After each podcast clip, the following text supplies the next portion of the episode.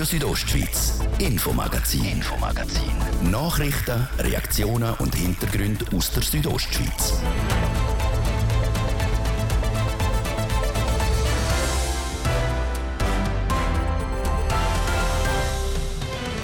Wir schauen heute unter anderem auf den Churer Konsumraum. Warum ein Bündner Unternehmer meint, er hätte einen besseren Standort für den gefunden. Es ist alles drin. Zwei WC, eine Küche, zwei. Und sonst ist es perfekt. Es gibt keine Liegenschaft in der Nähe von Chur wie die Sandliegenschaft. Was die Stadt Chur zu dieser Idee sagt und warum die Bündner Wildhüterinnen und Wildhüter bei der letzten Wolfsregulation an Anschlag gekommen sind und wie sich der Kanton für die nächste Regulierung im Herbst parat macht. Das zwei von unseren Themen heute. Am Mikrofon Karina Melcher. Guten Abend. Es ist eine Zangengeburt für den Churer Konsumraum. Einerseits wird er um einiges teurer als eigentlich geplant und gegen den Standort an der Churer Sägenstrasse werden Unterschriften gesammelt. Ein Bündner Unternehmer hat der Stadt jetzt eine alternative Liegenschaft angeboten. Was die Stadt von dem haltet, im Bericht von Thies Fritschi. Das Angebot tönt verlockend. Der Chef der Möbel Sprenger AG, der Roland Sprenger, hat der Stadt eine Alternative für den Konsumraum offeriert. Eine Liegenschaft an der Sandstrasse 81, weg vom Wohngebiet zwischen der Altstadt und Sassal, direkt an der Arosenbahnlinie. Früher war in diesem Gebäude eine Gerberei drin. Sepp sei laut dem Churer Unternehmer der perfekte Standort für den Konsumraum. Er ist links von der Stadt 200-300 Meter, rechts in Sand hinter 200-300 Meter. Vorne dran ist Blessur. Da hat es niemand, der dort wohnt. Ist alles drin. Zwei WC, eine Küche, zwei. Und sonst ist es perfekt. Es gibt keine Liegenschaft in der Nähe von Chur wie die Sandliegenschaft. Das Angebot von Roland Sprenger sei am letzten Freitag per Post eingegangen, sagt der zuständige Stadtrat Patrick De Giacomi. Von Immobilienspezialisten sei das geprüft worden und heute ist schon die schriftliche Antwort beim Unternehmer eingegangen. Von Stadtseite gibt es eine Absage. Denn die Liegenschaft an der Sandstrasse sei zu weit weg, sagt Patrick De Giacomi. Also wir haben ja in der Botschaft 2022 aufgezeigt, in welchem Rayon das könnte funktionieren, weil allzu weit weg vom Zentrum ist ein Problem. Das weiß man von den anderen Städten und von den Fachleuten. Äh, die Liegenschaft, die der Herr Sprenger uns angeboten hat, ist mehr als doppelt so weit wie die maximale Distanz, die empfohlen wird. Also von dem her nicht im Betrachtungsperimeter. Wenn man mal die Route im Internet eingibt, sieht man, dass es vom Stadtpark bis zur Sandstraße 81 knapp zwei Kilometer sind. Ein Fußweg von 25 Minuten wird angegeben. Nicht nur die Distanz sei ein Problem, auch die vorhandene Fläche. Es sei schlichtweg zu klein. Unter 500 Quadratmeter funktioniert das nicht. Äh, bis 700 Quadratmeter wäre eigentlich wünschbar. Und wir haben hier aus den Plänen entnehmen können, dass etwa 230 Quadratmeter zur Verfügung stehen. Also nicht einmal die Hälfte von dem minimalen Flächenbedarf. Die Fläche sei laut dem Unternehmer Roland Sprenger aber kein Problem. Er würde das Ganze ausbauen und somit vergrößern. Mit Zwischenböden nicht neu bauen, nur Zwischenböden einbauten anders.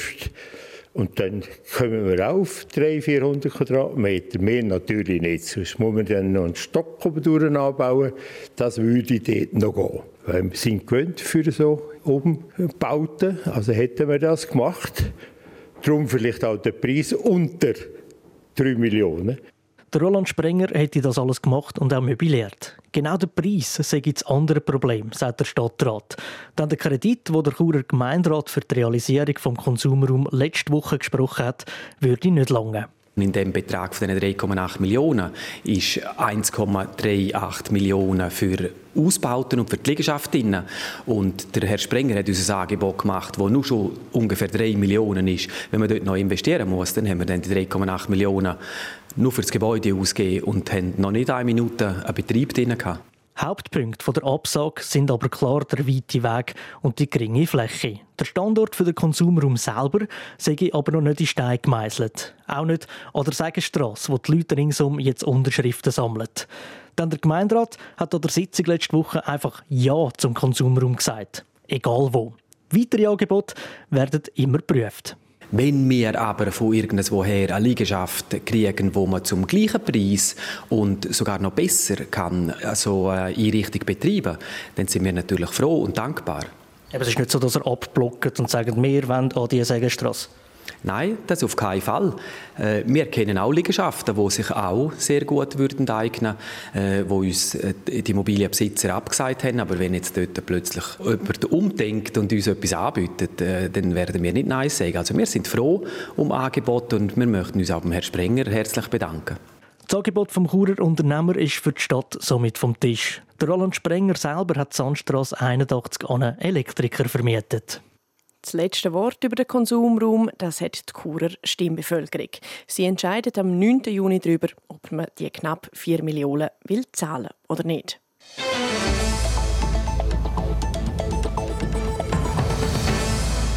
Im Dezember und Januar ist die proaktive Regulierung der Wölfe in Graubünden. Alles in allem 44 Wölfe hat der Kanton zum Abschuss freigegeben. Für die Wildhüterinnen und Wildhüter ist das eine zünftige Arbeit so dass die teilweise fast an Anschlag gekommen sind. Für die nächste Regulationsphase der Herbst muss der Kanton die Wildhut darum aufstocken. Es berichtet der Laurin Michael. Zum ersten Mal sind Wölfe in Graubünden in den letzten zwei Monaten präventiv reguliert worden. Durch das haben auch Tiere oder ganze Rudel geschossen werden, die noch keinen Schaden angerichtet haben.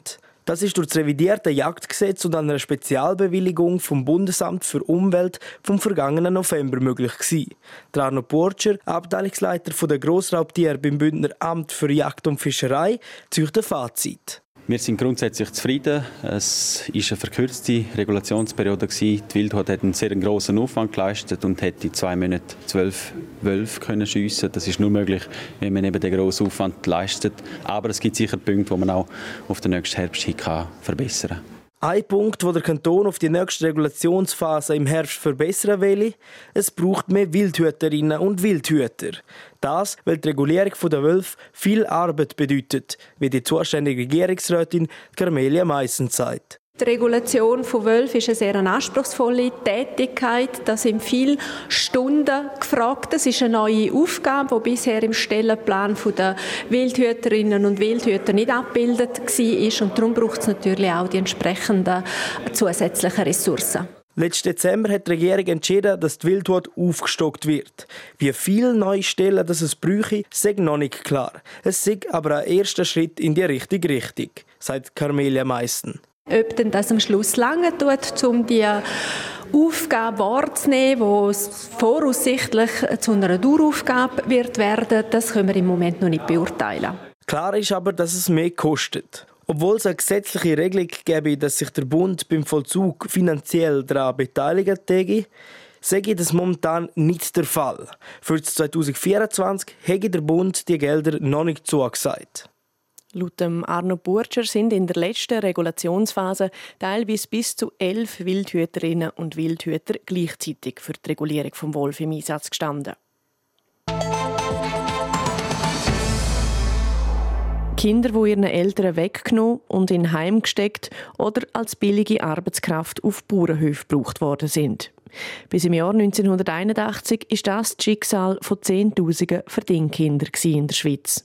Nachher ist das Gesetz geändert worden, so dass Kinder ihren Eltern nicht mehr einfach weggenommen werden Seitdem schafft die Schweiz die Geschichte auf.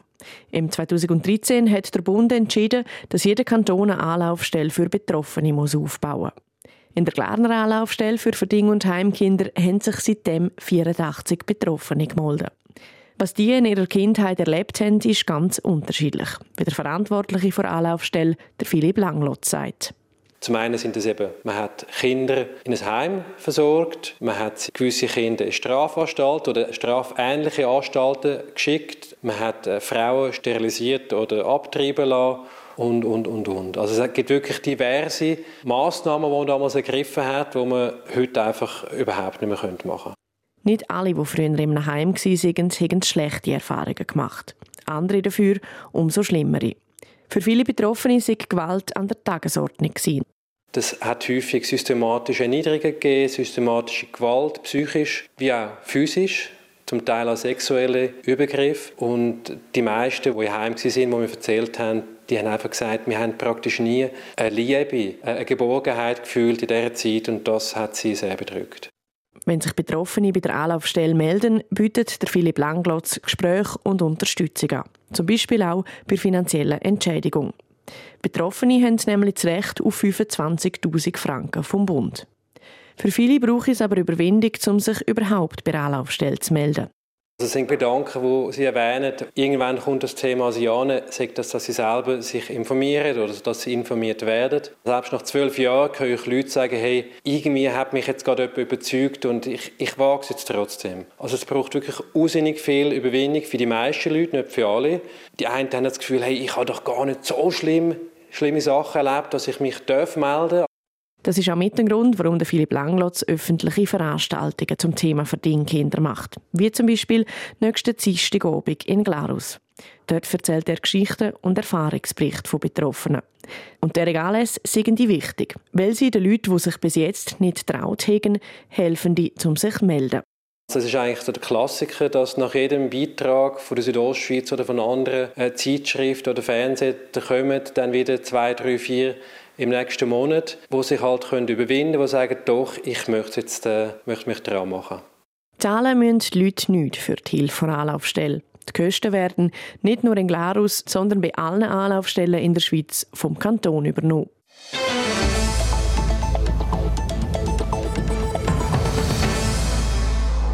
Der Fabrizio Caveng ist 21, in Ilanz geboren und lebt einen Traum, wo wahrscheinlich ein Haufen junge Mädchen und Buben haben. Er ist nämlich Fußballprofi beim FC Vaduz in der zweithöchsten Liga der Schweiz. Letzten Sommer hat er vom FC St. Gallen ins Liechtenstein gewechselt. Das TV Südostschweiz hat der 21-Jährige daheim besucht. Der Beitrag von Livio Biondini. Am FC Vaduz könnte es sportlich besser laufen. Platz 8 von 10 in der Challenge League sind die Liechtensteiner momentan. Allerdings wären es auch nur gerade 5 Punkte auf Platz 3. Es könnte also noch einiges passieren. Besser sehen Statistiken beim Fabrizio Caven selber aus. Der Stürmer hat 20 Mal in der Liga gespielt und dabei 6 Goal und 3 Vorlagen beigesteuert. In der Conference League Quali hat er auch getroffen. Im Liechtensteinischen Cup ist um noch ein Assist gelungen. Und gleich, so ganz zufrieden ist der Bündner noch nicht der erste Wunsch, den ich hätte, dass wir weiter oben wären. Aber jetzt so als für mich und so hätte ich auch schon lieber ein paar mehr Statistiken, die höher sind. Aber man muss es positiv sehen, das ist die erste, eigentlich die erste Saison im Profibereich, richtiger Profi. Und ja, es hat immer noch Luft nach oben, aber ich bin auf dem richtigen Weg, ich weiß es. Teamintern ist mit den Statistiken aber gleich nicht mehr so viel Luft nach oben.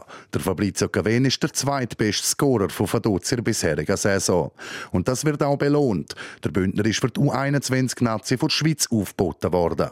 Er hat die Nazi zwar schon immer verfolgt. Aber ich habe jetzt noch nie, muss ich ehrlich sagen, noch nie so Gedanken gemacht, wie wäre es jetzt, wenn ich dort spielen würde. Ich habe immer den Verein vorgenommen, Traumverein oder ja, das Ziel.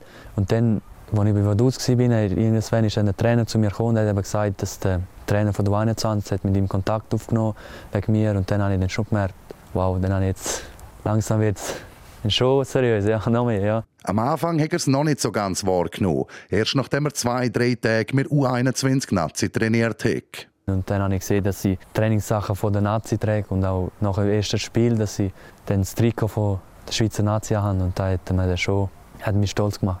Auch die Familie von Fabrizio Cavenzi ist sehr stolz auf ihn, dass man es aus einem kleinen Bündnerdorf bis in die Schweizer Nazi schaffe, auch wenn es in Anführungszeichen noch nur die U21-Nazi ist.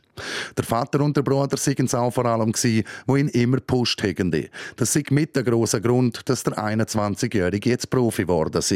Weil der Bruder hat auch immer mit ihm shooten. Ab und zu habe ich gesagt, nein, heute mag ich nicht.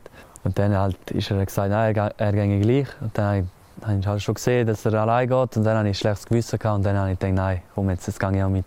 Und so haben wir halt einander gezogen. So wie er jetzt lebt, ist er sehr zufrieden, wie es alles ist. Reich werde er momentan mal sicher noch nicht durch das Fußballspielen. Ein Ferrari ist noch keiner Garage. Ich sage dann immer so, ich verdiene so normaler Arbeiter. Geht arbeiten, wenn er einen normalen Job hat, etwa das Gleiche, ja, ja. Als Maurer zum Beispiel würde er mehr verdienen. Er mache es aber vor allem, weil es um Spass mache, nicht wegen Geld. Das werde dann später vielleicht ein Faktor. Momentan spielt es aber noch keine große Rolle.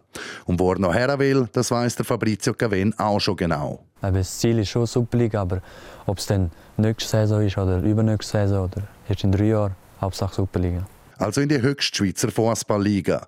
Wenn er es dann dort auch zum Stammspieler schaffe, dann können wir ja weiter schauen. Und wenn dann einmal ein Angebot von einem grossen Club aus London, Paris oder Barcelona kommen, dann könnte sich der Jungstürmer auch vorstellen, ins Ausland zu ziehen. Für das wäre ich sofort bereit. Es ist immer so, ich mache es ja für Fußball, ich mache es, dass ich kann irgendein gross spielen, dass ein grosser Spieler werde und dann musst du halt, da, musst halt mit dem rechnen, dass irgendwann weiter weg. Und da ist aber, da finde ich immer das das Beste daran, wenn du weit weg bist oder wenn du immer weg bist, dass, dass du immer heim kannst. Das ist immer das Gefühl, dass du weißt, dass du immer heimgehen und das ist immer das Beste, ja. Aber bis es so weit ist, steht der Fabrizio Gavin für den FC Vaduz vom Rasa. Das nächste Mal am Samstag auswärts in Wiel. Der Beitrag von Livio Biondini über den 21-jährigen Fußballprofi aus der Region, der Fabrizio Gavin.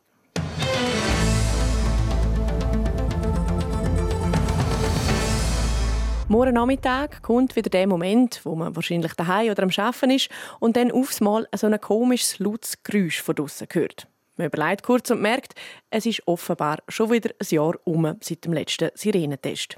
Was ist aber, wenn es jetzt genau in dieser Zeit morgen ernst werden und zum Beispiel die Mauer von einem Stausee brechen würde? Der Bericht von Sarina von Wiesenfloh. Es ist jedes Jahr das Gleiche. Am ersten Mittwoch im Februar testet die Kantonspolizei die Bündner Alarmanlagen. Und zwar via Fernsteuerung. Zuerst der allgemeine Alarm.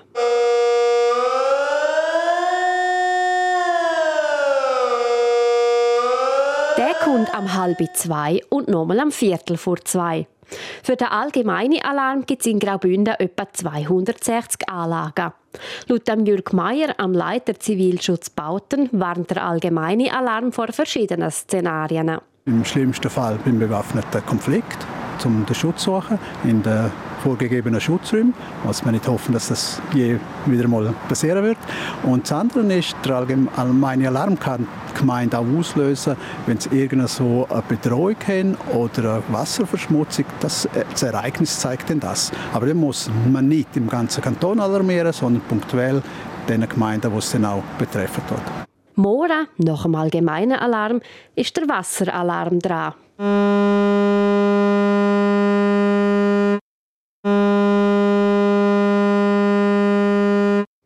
Der Alarm kommt am Viertel ab 2 und nochmal am 3. Und er warnt zum Beispiel vor Überschwemmungen. Die Anlagen sind in der Nähe von Stauseen angebracht und von diesen Anlagen gibt es etwa 120. Schon seit bald 80 Jahren testet die Kantonspolizei all diese Sirenen an. Und die Leute dürfen sich daran gewöhnt haben. Was aber, wenn genau morgen um diese Zeit zum Beispiel eine Staumauer bricht? Der Jürg Meier relativiert. Ein Staudamm kann ja nicht morgen brechen. Dann würde es sich heute schon anzeichnen, dass er morgen wahrscheinlich brechen täte. Und dann muss man dann die Vorkehrungen treffen. Beim Wasseralarm ist immer so, dass vor dem Eintritt vor dem Wasseralarm auch ein allgemeiner Alarm ausgelöst wird, damit eben die Bevölkerung in dieser Region, in dem Flutungsgebiet Bescheid weiß, dass wenn dann der Wasseralarm käme, sie dann auch sehr schnell flüchten müssen. Sollte wirklich einmal ein echter Alarm losgehen, dann muss man das Radio einschalten oder in der App Alert Swiss nachschauen, was los ist. Die Behörden informieren dort, was zu machen ist. Jürg Meier ist seit 26 Jahren im Amt und in dieser Zeit hat es noch nie einen richtigen Alarm gegeben. Höchstens einmal einen Fehlalarm. Wo genau all diese Sirenen in Graubünden sind, das dürfen wir übrigens nicht sagen. Damit ja niemand auf die Idee kommt, um so eine Anlage kaputt zu machen, sagt Jürg Meier. Kreuzbandriss. Eine Diagnose, die in dieser Saison schon ein paar Skifahrerinnen und Skifahrer gekriegt haben. Aber warum reissen sich gerade in dem Winter so viel ihres Kreuzband? Ob es die immer härteren Pisten, der vollgestopfte Rennkalender oder ob es am Schluss dann gleich einfach ein Zufall ist, der Ruth Schmenzi mit den Antworten.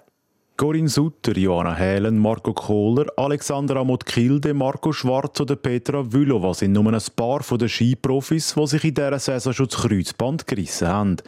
Das Risiko gehöre einfach in dem Sport dazu, sagt der Sportmediziner Christian Schlegel vom Medizinischen Zentrum Bad Ragaz. Im Skirennsport treten halt extreme Kräfte auf im Knöchgelenk, speziell unter die hohen Geschwindigkeiten.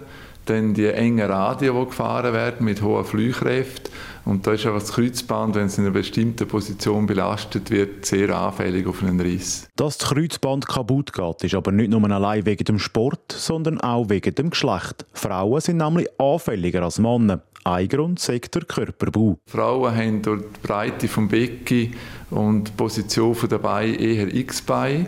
Und die meisten Kreuzbandverletzungen passieren eigentlich in einer Beugung plus in einer X-Bein-Position, also wo das Knie eigentlich nach innen knickt. Und das ist eigentlich die Position, wo eigentlich das Kreuzband am gefährdetsten ist. Ein weiterer Grund ist unter anderem, dass es in einem Frauenknie vereinfacht gesagt enger ist als in einem Mannenknie und darum das Kreuzband bei hohen Belastungen eher kaputt geht. Aber auch Gen können entscheidend sein, meinte Christian Schlegel. Es gibt wirklich einige Athleten, Skifahrerinnen, die einerseits Kreuzband mehrfach reißen, dann noch links und rechts. Und dann gibt es andere, die Unfälle haben oder Verletzungssituationen, wo man muss sagen, da müsste eigentlich das Kreuzband reißen und es passiert nichts. Nach diesen vielen Verletzungen in dem Winter ist unter anderem kritisiert worden, dass es mehrere strenge Abfahrten hintereinander gegeben hat. Das könnte schon einen Einfluss haben. Aber nicht nur wegen der körperlichen Belastung, auch wegen der psychischen. Die Athleten sind dann über mehrere Tage wirklich im Rennmodus und sind durch das natürlich extrem auch gestresst und psychisch natürlich irgendwo am Anschlag. Und das führt dazu, dass die Konzentrationsfähigkeit und die Ermüdung einfach größer ist. Nach einem Kreuzbandriss braucht es nicht zwingend eine Operation. Bewiesen hat das unter anderem schon der ehemalige Bündner Skiprofi Carlo Janka. Aktuell probiert das auch Johanna Helen. Dass das aber funktioniere, bräuchte es ein paar Voraussetzungen, erklärt der Sportmediziner Christian Schlegel vom Medizinischen Zentrum Bad Ragaz. Der Athlet sollte kein Instabilitätsgefühl haben. In den Tests, die man macht, sollte man nicht die Verschiebung vom Skibein auslösen und im MRI sollte die Hüllen eigentlich vom Kreuzband noch intakt sein. Also die Position vom Kreuzband sollte so sein, dass irgendwo noch Fasern bestehen, wo das zusammenwachsen kann. Egal ob mit oder ohne Operation, am wichtigsten sei nach einem Kreuzbandriss die Erholung. Die meisten Skiprofis denken nach einem halben Jahr schon ihr Comeback geben. Das ist aber definitiv zu früh. Aus Sicht vom Sportmediziner braucht es etwa ein Jahr, bis das Kreuzband wieder komplett intakt ist. Auch wenn man vielleicht das Gefühl hat, dass es diese Saison bis jetzt mehr Unfälle im Skiweltcup gegeben hat, die Zahlen sind auf einem ähnlichen Niveau wie in den letzten Jahren. Das sagt der Schweizer Teamarzt in verschiedenen Medienberichten.